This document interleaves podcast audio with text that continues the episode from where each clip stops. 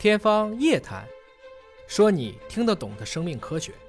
回归到我们就谈儿童营养的重要性。其实，在这一块儿，其实很多家长大家在养育自己孩子的时候，应该用一个更广的这个视野来看待我们生活当中的每一顿饭，啊，给孩子安排的每一个食物，都要从更广的方面来理解，就是说不要太狭隘，啊，把自己的孩子养育成这样一个比较养尊处优啊，形成一个不好的饮食习惯，你想获得良好的营养状态，本身也可能实现不了。话又说回来，就是说，在整个的儿童生长发育过程当中，你更长高一点，或者体重更高一点、更低一点，其实要用更广泛的这个视野来看，我们大健康是什么，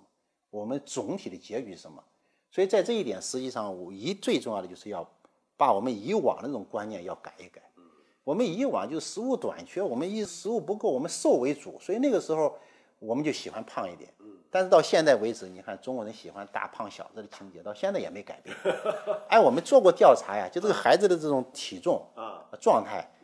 就是如果孩子体重处在超重了，妈妈觉得正合适，合适是吧？正常范围体重状态孩子，妈妈觉得我的孩子偏瘦啊。哎，孩子都已经到了肥胖范围了，家长觉得嗯稍微有点点胖。您觉得是新生儿呢，还是说都已经长大了？就是在这个幼儿园，幼儿园的时候，在幼儿园阶段，幼儿园的阶段都是这样一个状态。就是我们总是喜欢稍微偏胖一点好，但实际上不可取。您刚才讲到的一点就是，我觉得是几个平衡啊。一个是首先你得接纳自己，不管是高是矮是胖是瘦，要接纳自己的这个状态。但是另外一方面呢，你又不能够放纵自己，你还是需要通过规律的饮食、运动，科学的来看待。所以这个很矛盾的，对于家长来讲，是很矛盾，操作起来也挺难的。是很矛盾，就是说我们现在因为我们的生活条件特别好，啊，我们的这样一个天性当中的很多东西和我们现在健康促进当中，我们可能是有点抵触的。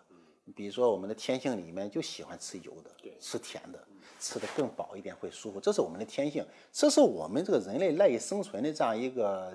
一个非常重要的方面。本能。因为人类在漫长的历史时期都是缺少食物的。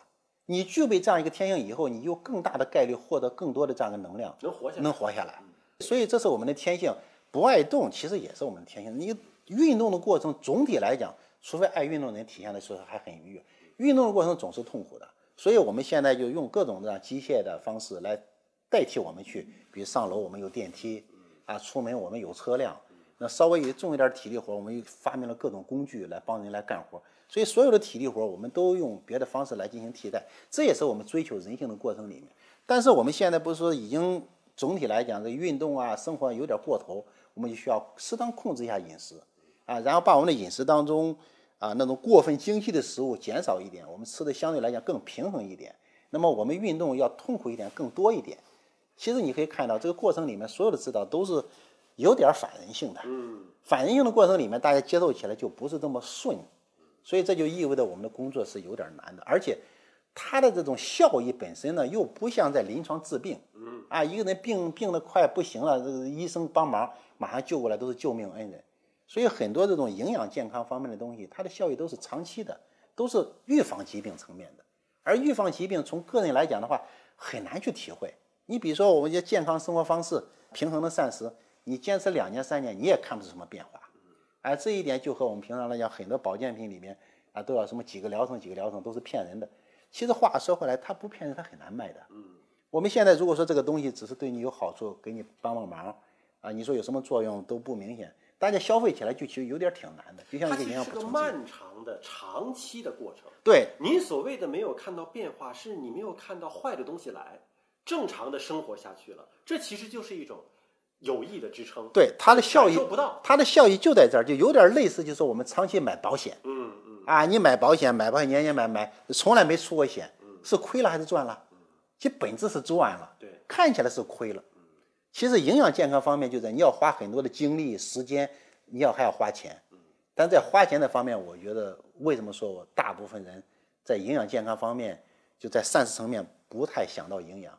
我们有一个例子，就是说我们有一个省营养学会嘛，现在政府也非常好，政府花钱购买服务，啊，政府就像那个营养学会，啊，我们给你付费来请你们专家，给我们的机关人员来讲这个营养健康，讲健康生活方式，哎，结果是最后都没办成，为什么？大家没空去听，哦。所以你会看到在我们生活当中，送孩子去补习班也重要，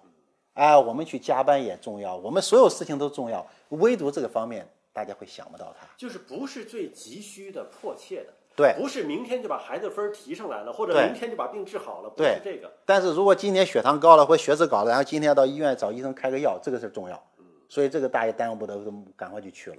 大家一定要树立起来，就是健康是要个人负责的，是一个长期维护的东西。人的身体就像一个机器，你需要长期维护它，你不能等它快出毛病的时候你再去修它，这个就很难修。日常保养很机。器好修，人其实很难修的。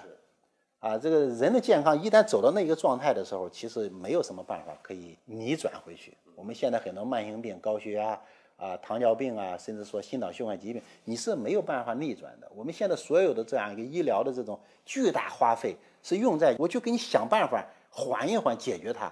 比如说我们心脏支架等等等等，都是你堵的不行了，马上就要威胁生命了，我去想办法给你通开，你还可以持续再活一段时间。都是这样一个措施。但是如果我们的生活方式到位，我们的膳食长期一个良好的这样一个膳食，那么可能这些慢性病就会晚出现十年，甚至出现的更轻。但是这个晚十年甚至更轻，它也不是特定的某一个人，不是特定的某个场景，所以我们从个体角度来讲很难去体现。